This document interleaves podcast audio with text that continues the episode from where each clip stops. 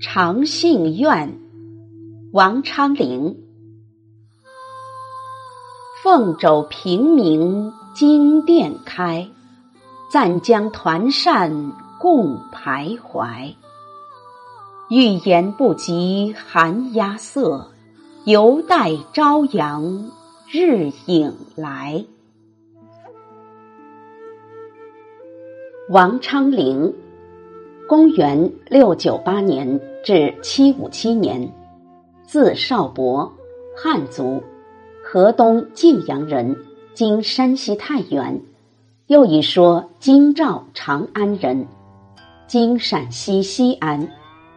盛唐时著名边塞诗人，后人誉为七绝圣手。王昌龄早年贫苦，主要依靠农耕维持生活。三十岁左右进士及第，授秘书省校书郎。开元十九年辛末，公元七三一年，三十四岁时，在长安以博学宏词登科，再迁河南泗水县尉，后因事被贬岭南。开元末返长安，改授江宁城，后被榜折龙标尉。公元七五六年冬。到七五七年十月之间，王昌龄路经亳州，为亳州刺史闾丘晓所杀害。王昌龄与李白、高适、王维、王之涣、岑参等人交往深厚。王昌龄诗序密而思清，与高适、王之涣齐名。有诗家夫子王江宁之誉，其诗以七绝见长，尤以登第之前赴西北边塞所作边塞诗最著。王昌龄存诗一百八十一首，体裁以五古七绝为主，题材则主要为离别、边塞、宫怨。就数量之多，题材之广。王昌龄诗实不如李白、杜甫和高适、岑参，但王诗质量很高，有文集六卷，经编诗四卷，代表作有《从军行》七首、《出塞》《归院》等。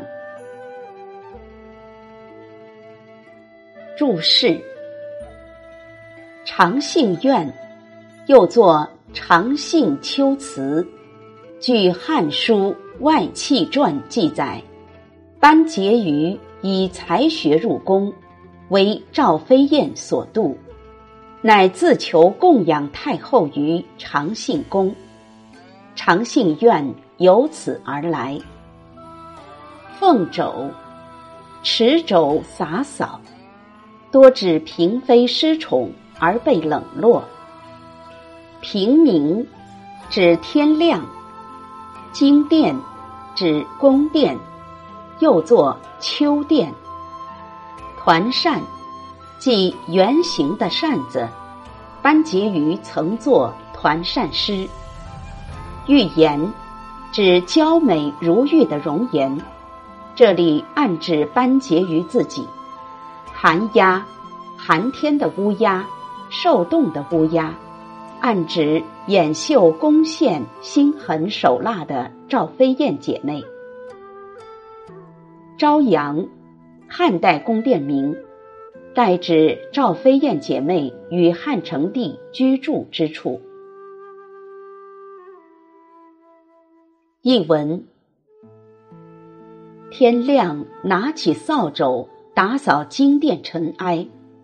百无聊赖，手执团扇，且共徘徊。姣好容颜，还不如乌鸦的姿色。它还能带着朝阳殿的日影飞来。赏析：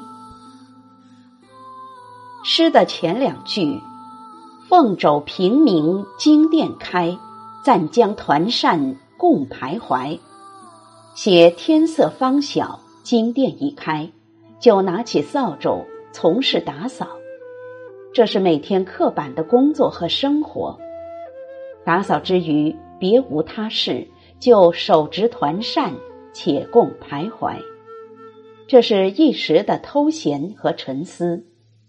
徘徊写出了心情之不定，团扇暗喻着失宠之可悲。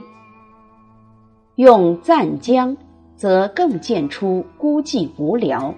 唯有袖中此扇，命运相同，可以徘徊与共而已。这两句写出了失宠宫女的日常凄苦生活。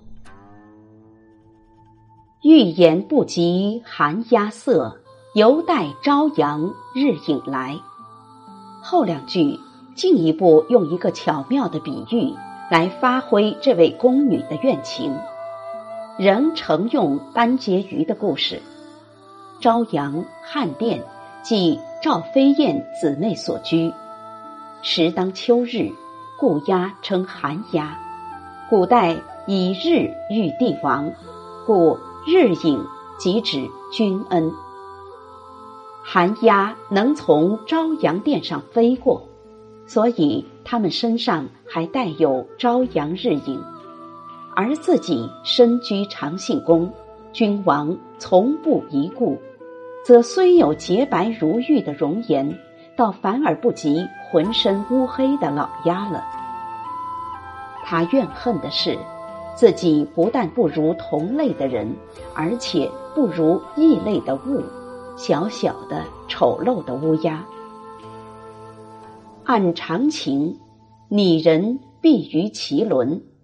也就是以美的比美的，丑的比丑的。可是玉颜之白与乌鸦之黑极不相类，不但不类，而且相反。拿来作比，就更增强了表达效果。因为如果都是玉颜，则虽略有高下，未必相差很远。那么他的怨苦，他的不甘。就不会如此深刻，而上用不及，下用犹待，以委婉含蓄的方式表达了其实是非常深沉的怨愤。凡此种种，都使得这首诗成为宫怨诗的佳作。长信院，王昌龄。凤肘平明金殿开，暂将团扇共徘徊。欲言不及寒鸦色，犹待朝阳日影来。